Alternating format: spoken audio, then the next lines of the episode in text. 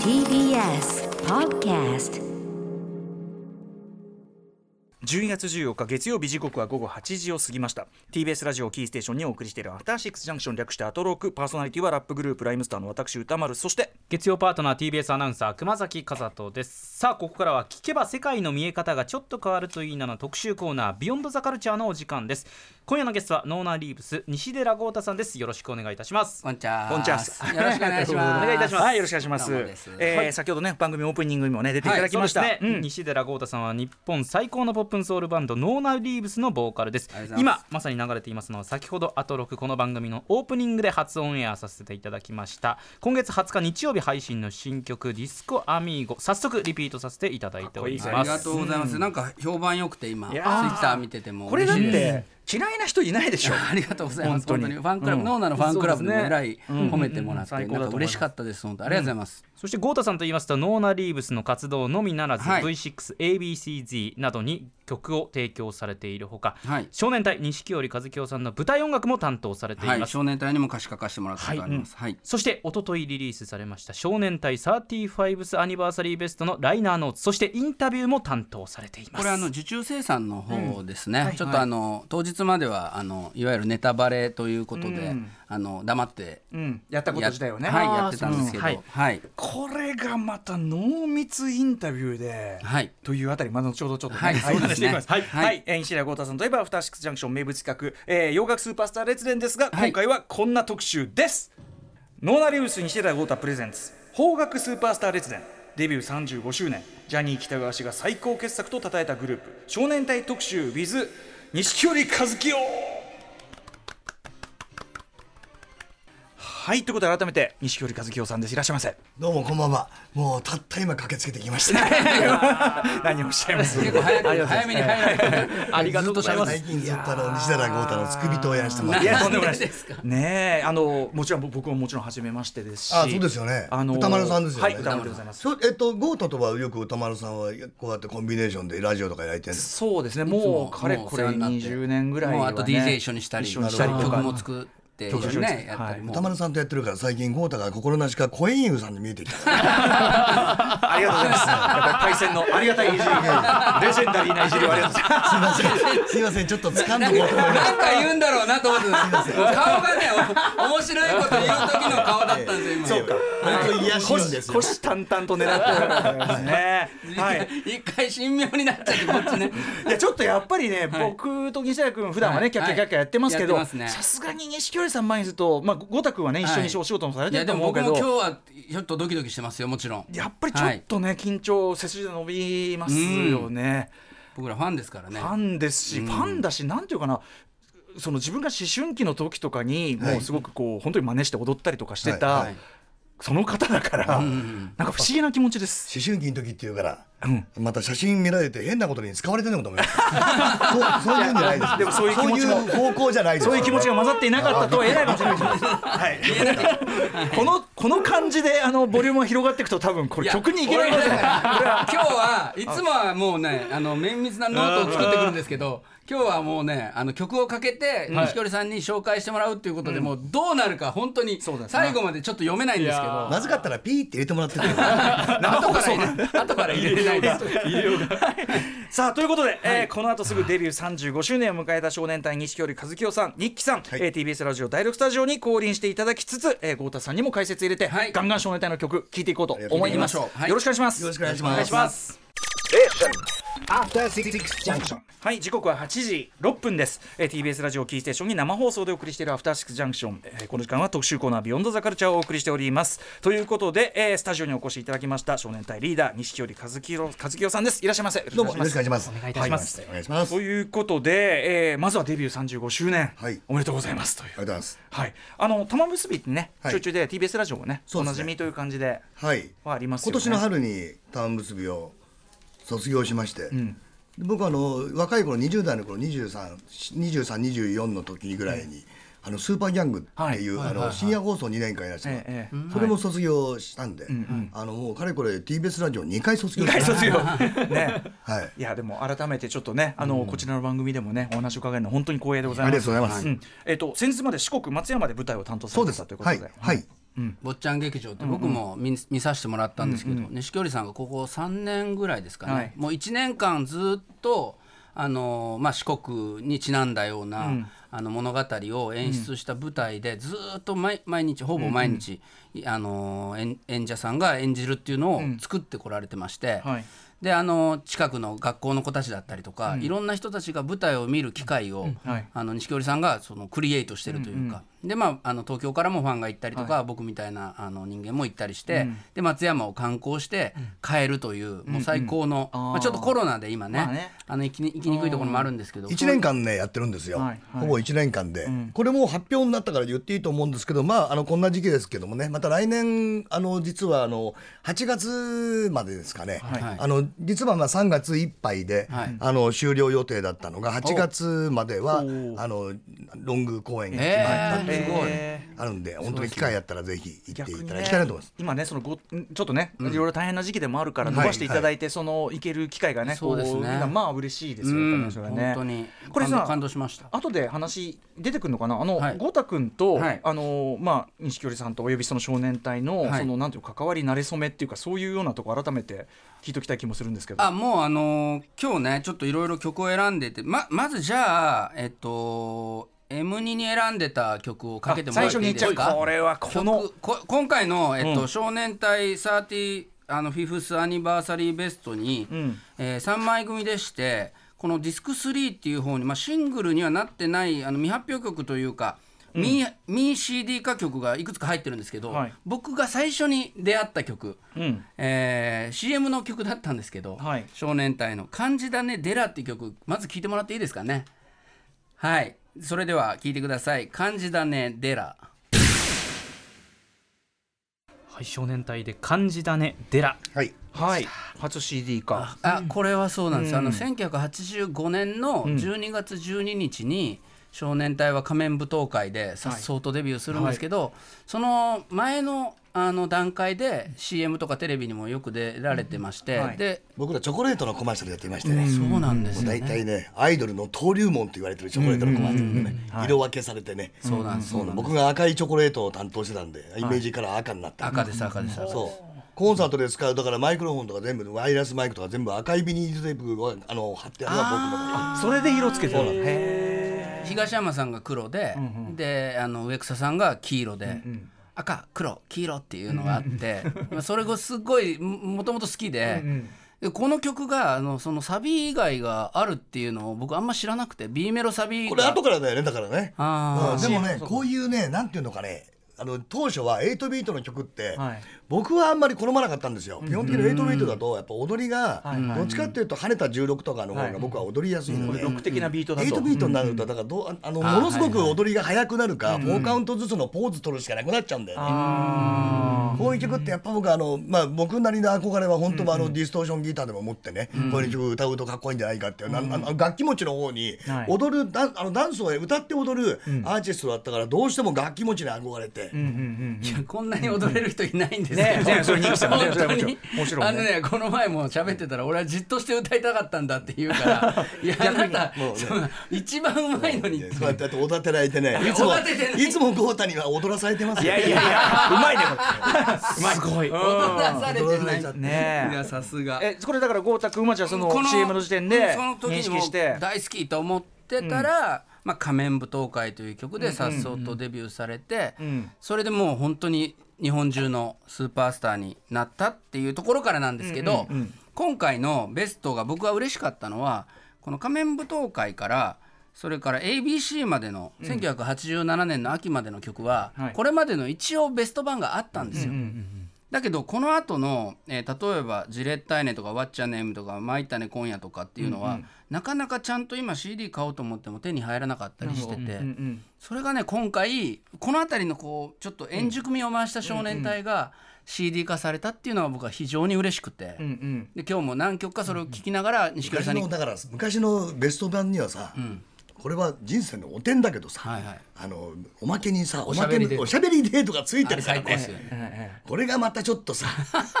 こういうことは、最後にねなんか電話して「もしもし」みたいなとか入ってんですよ、それが最高なんですけど、まあそれはでもファンにはね嬉しい嬉しいね。うん。まあ今だから言いますけど台本なんですけどね。ええなんつってね。だからあの今回のベスト版作る時も、はい。まあ、お三方に会って、僕はお願いして、最後にあのちょっと僭越ながら 2020おしゃべりデートおしゃべりデート2020があったら、ファンは絶対喜びますよって言ったら、最初みんな嫌だ嫌だって言ってたんですけど、俺が脚本書くならいいかもって一瞬言ってましたよ。もうこの年になっちゃった方がそういうことやるの楽だ逆にねいや元気になって平気で言えちゃうから いや元気。元気だえその郷太君はだからそのずっとファンでいて、はい。お仕事し始めるタイミングっていうのがあったわけじゃん？それは、えっとね、ラジオ局僕もプロになってて、筒美京平さんと「Love Together」とか作ってた頃にまあもうそれは少年隊もファンだし京平さんのファンで一緒に曲作ってその Love Together って Love Together Love最新で僕が見たやつねはいはい。はい配信のライブ見ろ。はい配信のライブ見に見ろ見ろって言われて僕見たんですよ。Hippy Christmas の。見てくれてこの この前ね。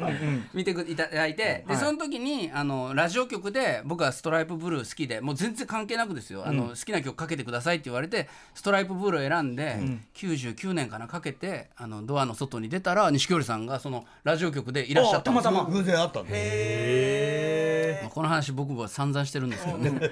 うん、それそれであの気に入ってなんかだんだんあの話をしたら、はい。ラジオ来てくれよってなってうんうん。恭平さんのこと好きなのってねうん。言ってくださったんですよね。まあ恭平さんもねん。悲しかったですけどもう本当に業界でもねはい。ファンがたくさんいますからね。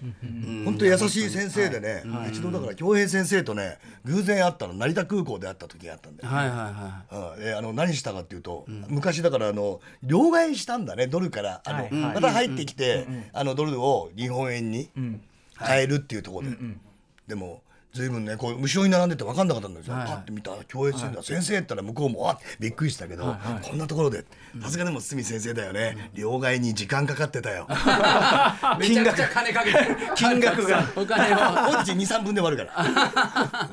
ねやっぱほらあのイタリアに靴買いに行くってねそういう事件もあったぐらいだからうんこのそうなんですよね。で今回そのはい。豪太君はその少年隊35周年を記念したそのベストその受注版の方に入ってるそのインタビュー担はい、当されてるじゃないですか。させていただいて。でこれが僕はい。拝読したけど、はい。すごい濃密インタビューっていうか、はいあの楽曲の特にやっぱその錦織さんが僕らが普通に聞いてたいろんなディテールにええ。本当にアイデア出されてはい。関わってることとかが僕もうなん要するに35年ぶりに知ったこととかすごいあったりしてすごいこれめちゃめちゃ価値あるインタビューだと思ったんですけど。そうこれ僕がディテールにこだわってるっていうよりも、ん。あのこれね本当にジャニーさんっていう人はね、はい。これ仮面舞踏会で半年ぐらい実はあの出来上がるまでにかかってて、何回レコーディングしてもダメだし、ようやっとだから歌詞いろんなねあの変えたりとか、はい。アレンジもちょっとずつ、ね、だからあの先日船山さんにもねゴタと一緒に会ってね、その編曲の船山元樹さんも人生で一番あのプレッシャーかかった曲が大変だった時期だけどなかなかジャニーさん首立てに振らないから。それだけ大事にデビューさせたというかね、だってそのデビューまでもその訓練期間みたいな普通よりちょっと長めでしたね、やっぱ少年隊はね、だから本当に満を持して完全体で出すっていうの恭平さんの曲を300曲船山さんアレンジしてるんですよ、ええその中で一番プレッシャーかかったっていうのが、その仮面舞踏会でやっぱそのクオリティになってますよねイントロから。あのね、びっくり箱ひっくり返したみたいなアレンジがジャニーさんその当時好きでやっぱこれ一一発目だから、何でもやっちまおうってことになっていろい。ろねあの完成度あの実はあの普通につるっと歌って完成度割と高かったんですけど、どうなんあのねジャニーさんの中で必ずねフックっていうんだよね。フックがないっていうの、やっぱ引っかかりの部分。引っかかりの部分だよね。うんなんか、でうん、そのあのイントロもそうだけど。そうですよね「あのベイビーカモンドンストップザミュージックってとこもこれ東山さんに教えてもらったけど錦織さんが考えて、堤恭平さんが「あいいね」って言ったんですよ、あのドラムと合わさ合わせたようなね、ラップみたいな。やつあのサビの繰り返しそうそう「ベビーカモンドンスタートミュージック」ねちょっとこう、まあ、詰め込み気味に言そうあれでもみんな一番真似するとこだからやっぱり。いやあれ錦織さんだって僕はに東山さんに僕の知り合いそこ誰も歌えないんでよくでもあの例えばカラオケで歌ってくれって言われてそこまで歌うんだけど「ベイビーカムそこに来ると背後一緒に行ってパッてマイク差し出すと みんな黙ってます。みん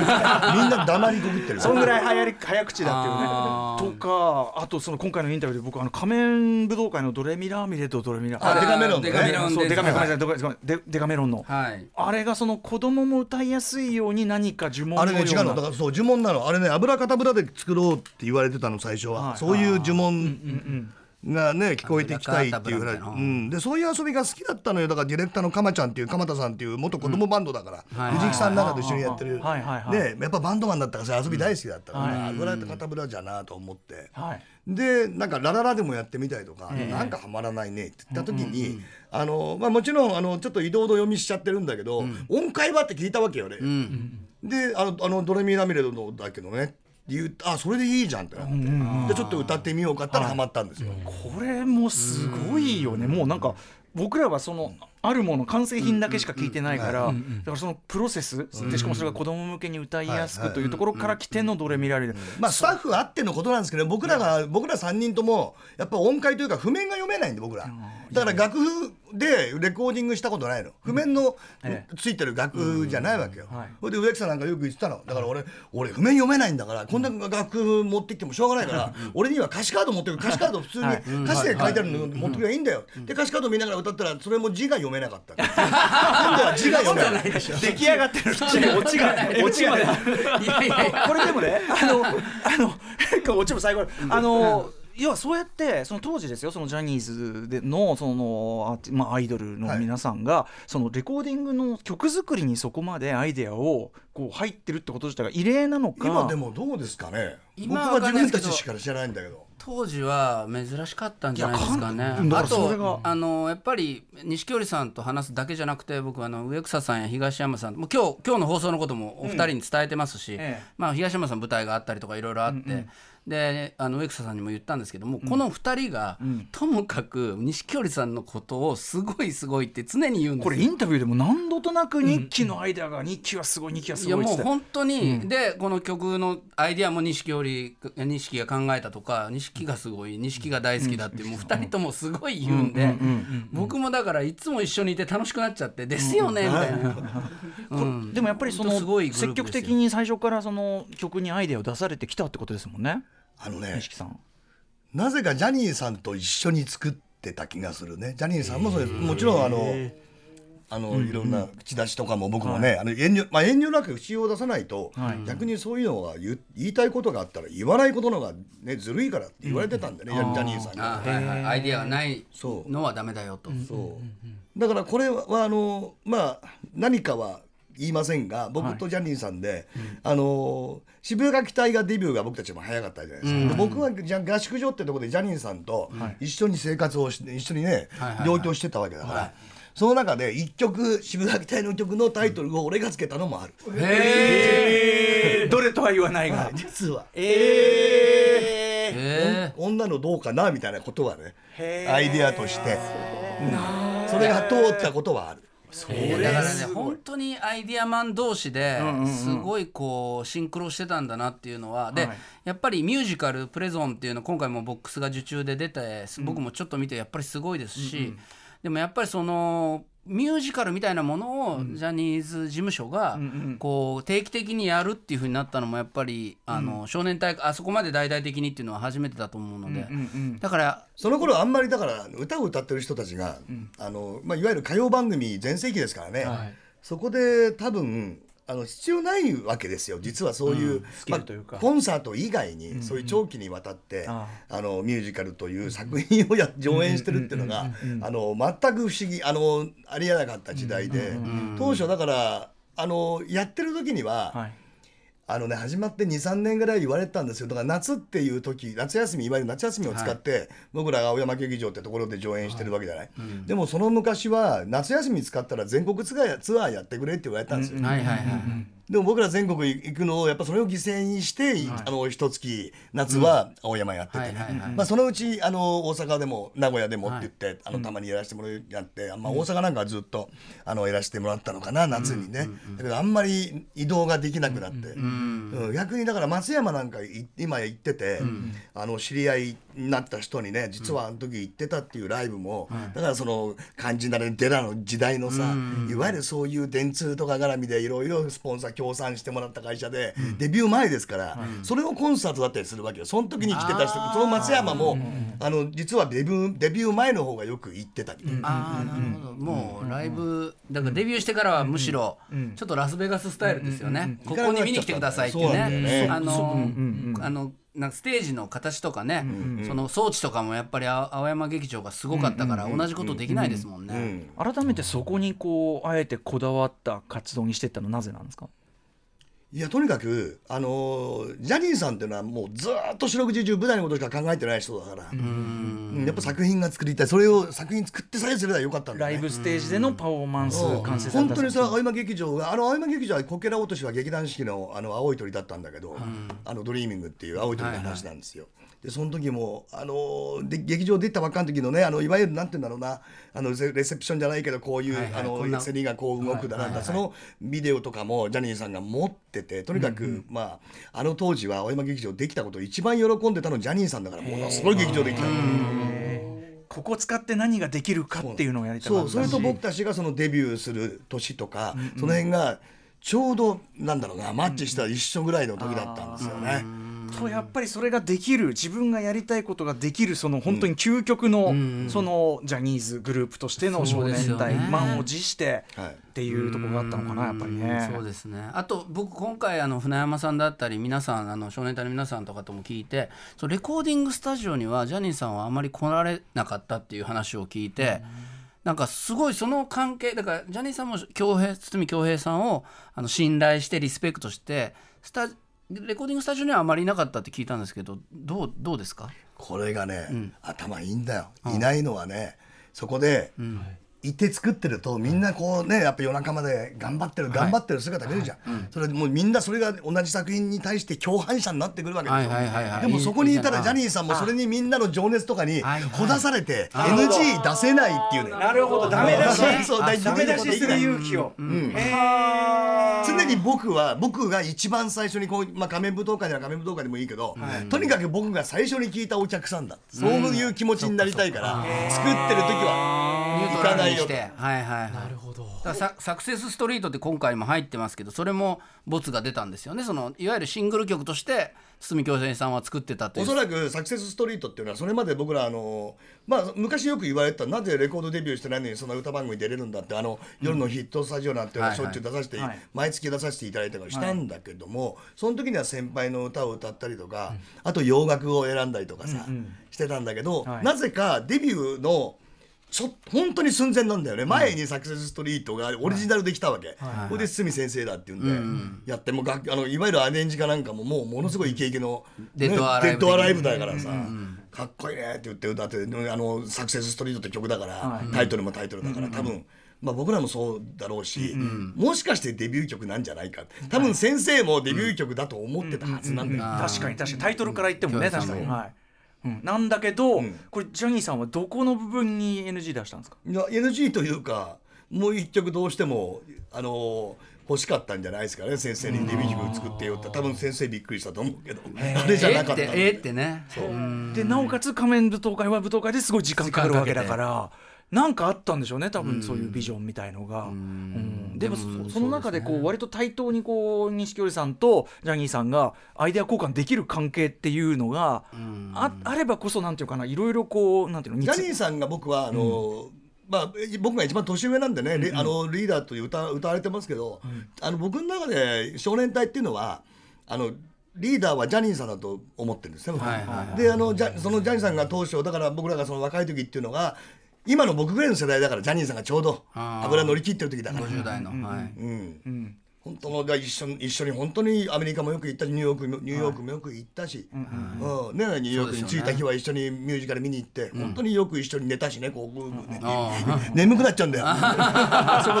大体東京とか であの物見に行くとジャニーさんって、まあまあ知り合いの舞台とかあるじゃない？そうすると大体一緒に見に行って隣に座ってると、俺がちょっとコクコクっとこっくりしだすと、もうジャニーさんから膝でガンと起きてろ起きてろって来るわけよ。うん。それがどうもニューヨーク行った時に隣に座ってたのに、俺がちょっと居眠りしてる時に今日は膝蹴りねえなと思ったら ジャニーさんも寝てた。それはねあのねこれねあの参考までにニューヨーク皆さんあのいブロードウェイ行かれた時、行かれた日はああのやめた方がいいですやっぱり時差もありますからね。ね。当然ね、ああそうか。でもなんかやっぱその同じ目線で作っていく感じっていうのは思ってたこう感じじゃないっていうか、やっぱアイドルにしてそうやって参加してるそれでやっぱそのマイケル・ジャクソン当時も全盛期というかスリラーでガーっていく時のマイケル・ピータースさんっていう振付師に少年隊は振り付けしてもらったり教わったりとかあとそのデラの CM もニューヨークのあのもう今ないワールドトレードセンターバックに踊ってる CM だったりとか。でその流れの中で、あのジャクソンズのビクトリーツアーを3人は見に行ったりとか、あのねカナダに行ったんだその時。モントリオールですよね。モントリオールでやってた。もう日にちも割り出してますから、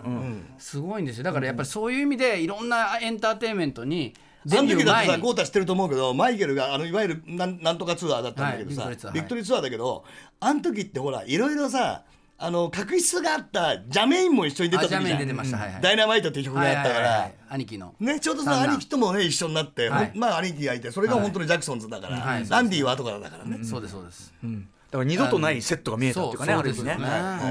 い。やあとそういうだから洋楽的なっていうかさ世界基準的な音楽のポップの動きみたいな、はい。まあジャニーさんキャッチしつつ、その今回のインタビューとか読むとやっぱりそれをねそのまんまやるってよりは、ん。そのまあミュージシャンシップ日本が誇るミュージシャンシップに置き換えてやることで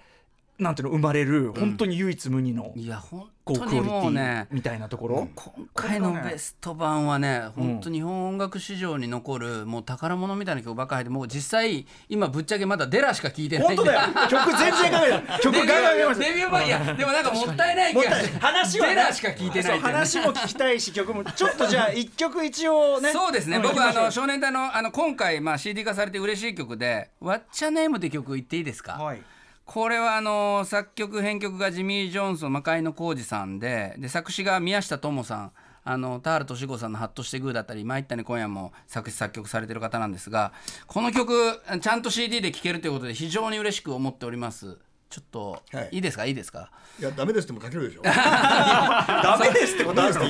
でそれでは。本人 NG ってあるの。それで大丈夫ですかね？それでは、あえー少年隊で「What's Your Name」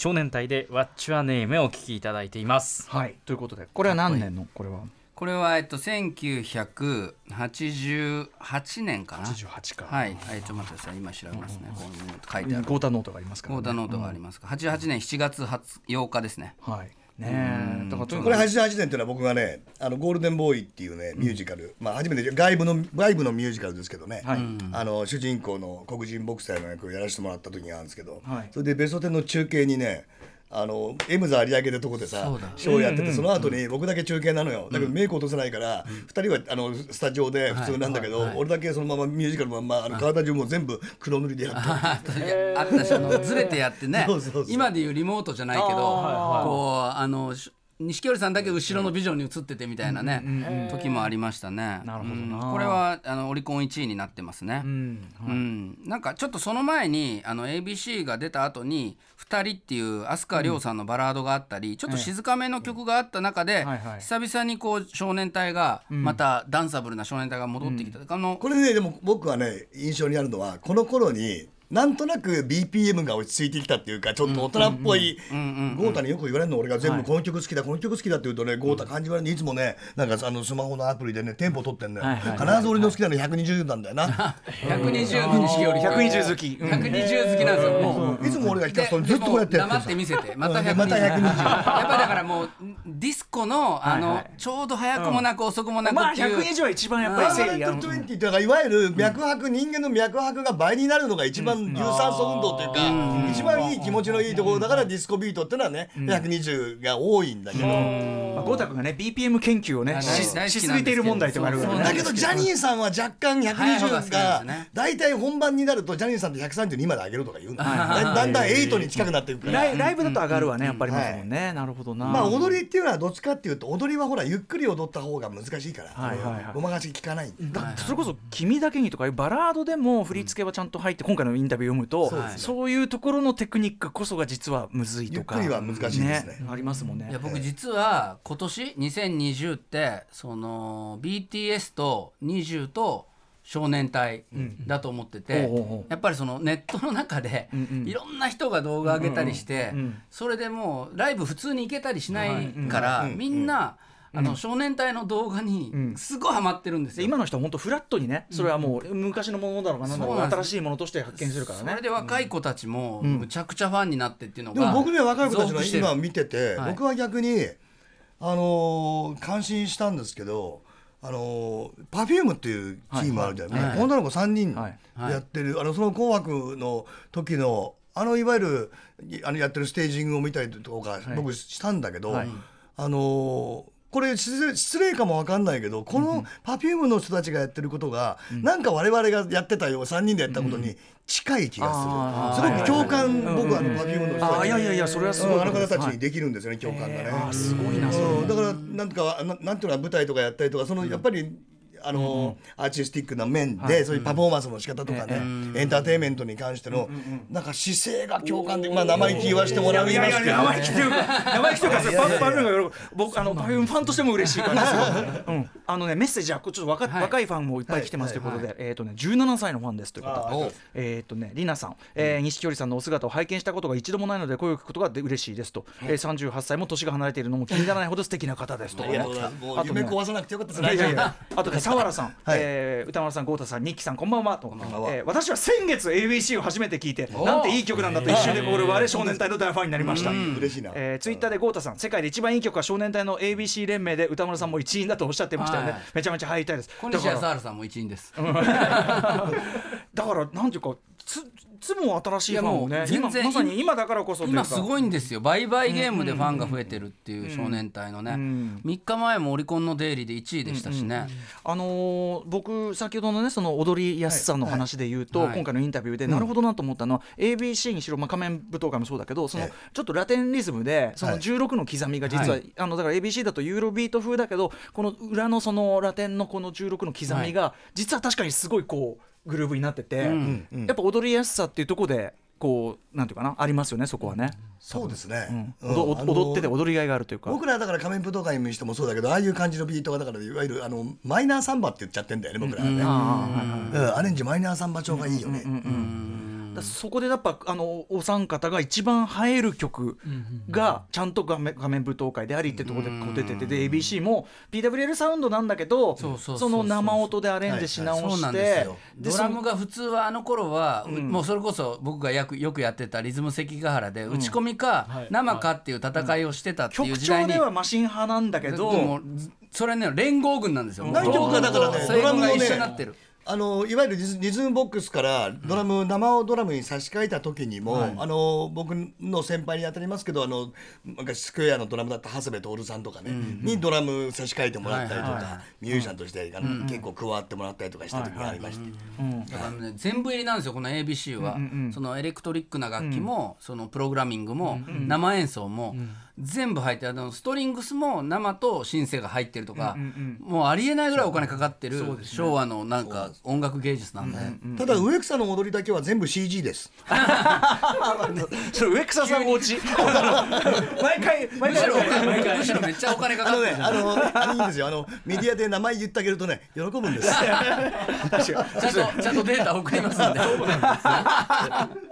ねえ、い、やいやいやすごいな。だ今回そのあのベストワンに入ってるはい。豪太君のインタビューはこの濃度でこれね、あのちょっと受注生産なんで、今もうこれ買えないので。これね俺もっと分厚くってかもっと多分喋ってらっしゃるんだろうから、はい。もう本にした方がいいと思うよっていう。いやー本当に。これもでもね、どうかと思ったんだけど、僕はぜひ。これ今ライナーノーツとかさ、ゴータどんなの？言うのかね、こう昔僕ら洋楽の。あの、はい。レコードとか必ずライナーノーツはい。入ってたじゃないの、ええ。はい。糸井五郎さんであったりとか、そういう書いてる方がいてさ、僕もだから今プリンスとかマイケル・ジャクソン、ママム・ジョージ・マイケルを書いていて、まあ、日本のアーティストではあのピッチガード5ベレシマ書いたんですけどそれからこれだけじゃないですかね、少年隊。俺だからそれで光栄っすよライナーノーツ的なことをね、はい。アルバムとかで書いてもらったことがなかったのよ、アルバム出した時で、そういうの入っとかちょっとおしゃれじゃん洋楽っぽいし、であの僕の中で日本のアーティストでライナーノーツ的なことが入ってたのが実は僕あのあの子供の頃シャネルズの沢田あ塚シャネルズだった、ええ。シャネルズのアルバム買った時に、ライナーノーツ入ったんだよ、書いてんのが湯川玲子さんだった。のあね。あいやーもう本当湯川さんにもねねお世話になってだからそれはさある意味そのよく豪太君が言ってる、そのマイケル・ジャクソンとか、はい。まあ、ジャネットとかもそうだけど、はい。その存在感にアイドル性が含まれるだけに、そのアーティスト性みたいなところが、その軽んじられやすいかった人、かつてはね、でそこのアーティスト性みたいなのが今はすごくそのフラットまあ豪太君とかの不況のあれもあって、はいはいでそそういうのにちょっと近いものを感じたんですよね。そうですね。のあこれだけ関わってるし、はい。そのコントロールなんていうかなセルフコントロール。本当にねもう究極にいい曲でいいダンスでいいパフォーマンスでで3人ともかっこいいというね、ちょっと今後ろにかかっちゃったんでこの曲聴いてもらっていいですかね？曲がねなかなかあれなんですけどこの「星屑のスパンコール」というこれ後輩たち、ジャニーズの後輩たちも歌ってる名曲なのあじゃあで聞きましょうか。少年隊のえちょっとえーオリジナルバージョンで。スパンコールの。星屑のスパンコール。22の2020のバージョンで。いやこれは普通のバこれはージョンです。普通のバージョンでお送りします、はい。星屑のスパンコールをお聞きいただきました。これあのーコンサートに見てるお客さんの中に、はい。あのまあある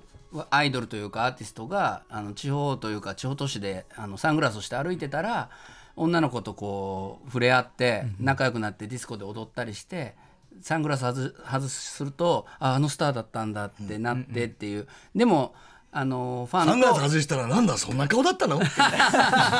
ういうことじゃないねそういうことにそうじゃないそれでそのまあ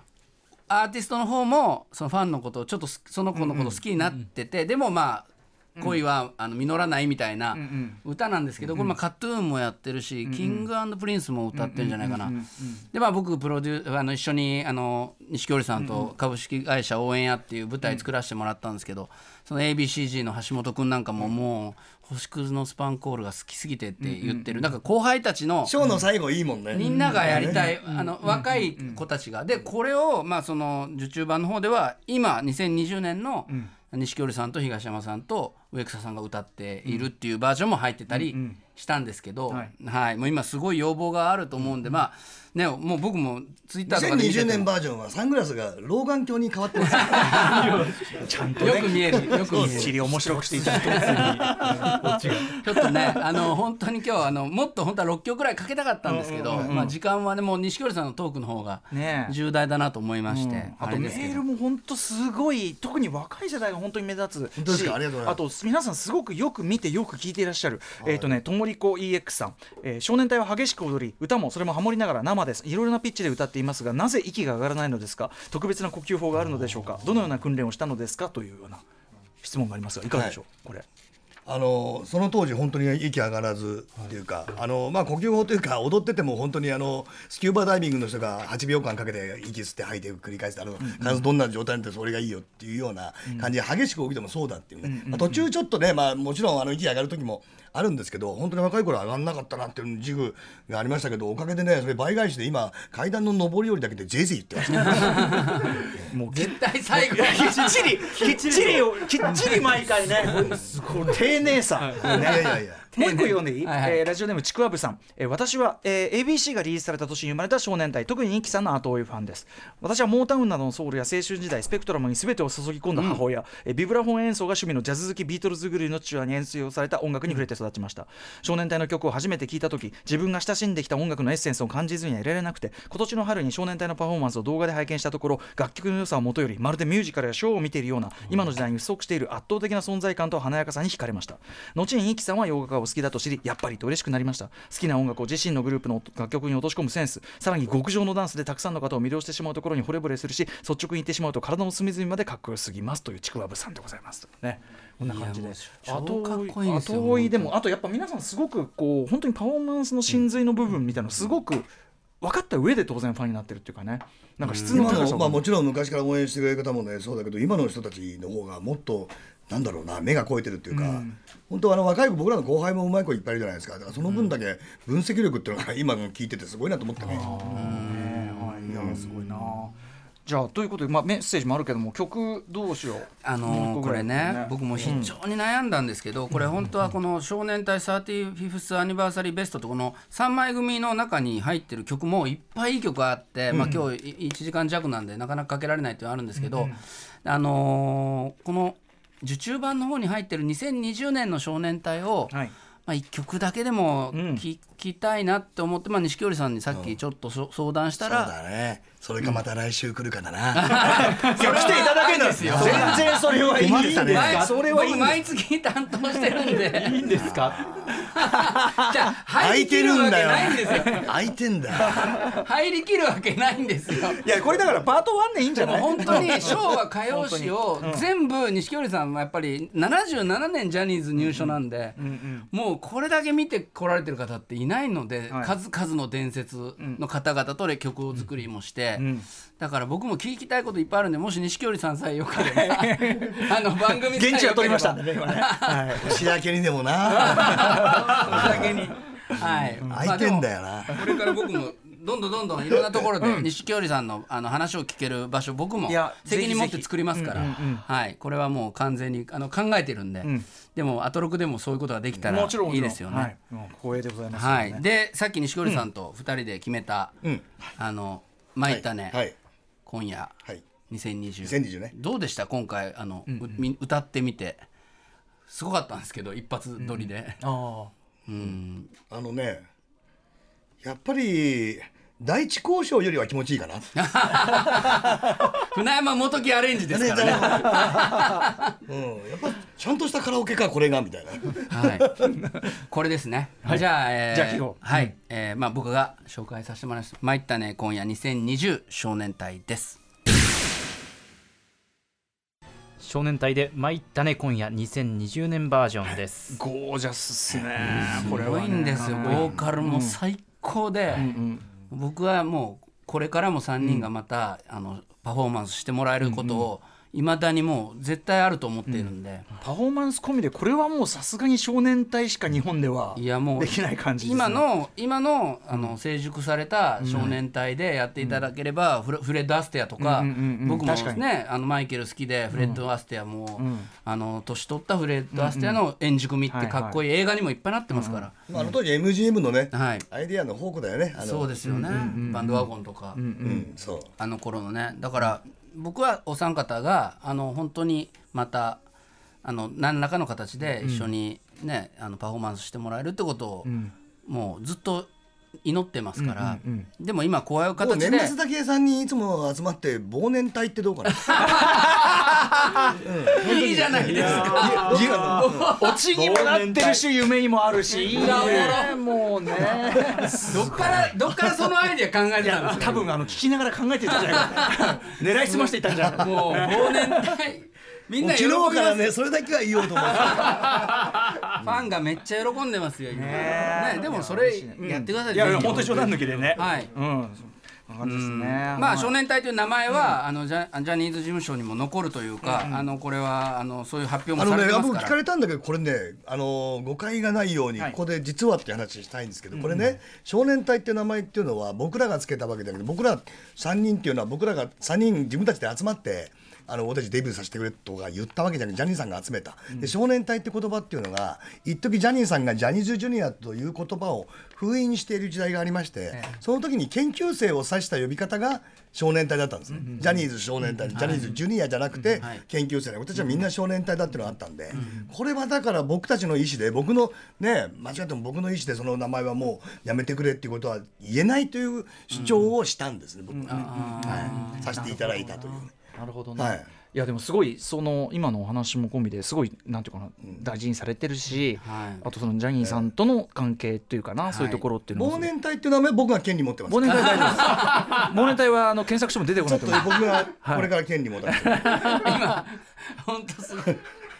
ね、うんいやでもすごい夢のある話もあったし。いや本当に僕は、あの本当にお三方とも素晴らしい、あの方で僕尊敬してますから、はい。そういう日がさっきから褒められたってね本当ねハイボール一杯ぐらいしか出ないぞ。それ昨日の飲み屋じゃないですか？この関係性もね。昨日ちょっと、の軽軽くね、ん。あったんですけど、その時の話をぶっ込んでこないでください。こん。なこのなんかこうパイセンを前にしたこうゴタクみたいなのもなまたなんかね、はい新鮮な感じがしますね。焙煎どころかもう焙煎というかも大師匠ですからね、もう二人の師匠に今固まいやいや何をおっしゃいますいやいやね歌丸さんと錦織さんの。私はその僕いや小平牛さんが困っちゃった。声に一番最初に、一番最初にアウトロにまた戻る。戻った。らね、はい円環構造を描いたところで、ということでちょっとお時間来てしまいました。まだまだ足りないんで、はい。あのこれは第1弾というこことで、はい、ということでまずはね。10月10日、えー土曜日に初リリースされました少年隊のベストアルバム少年隊30、えー、さ 35th アニバーサリーベストぜひお聴きくださいということで今日はノーナリブスにセラゴータプレゼンツ邦楽スーパースターレジデンスデビュー35周年ジャニー喜多川氏が最高傑作と称えたグループ少年隊特集を、えー、錦織和樹さん日記さんとともにお送りしました。西織さん本当にありがとうございました。またお待ちしております。ましたはいまた来年早々。はい、はい来年早々お待ちしております。はい、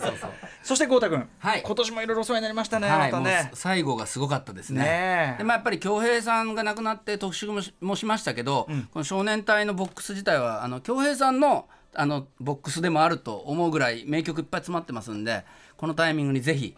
なかなか今売ってないみたいですけどぜひ買ってくださいこの堤京平さんのねエピソードが出てくるところもすごいグッとくる、はいうんあたりですよね。はい、はい、思いますということでえっと豪太君も本当にありがとうございました。またよろしくお願いします。来年よろしくお願いはします、Station. After Six Junction.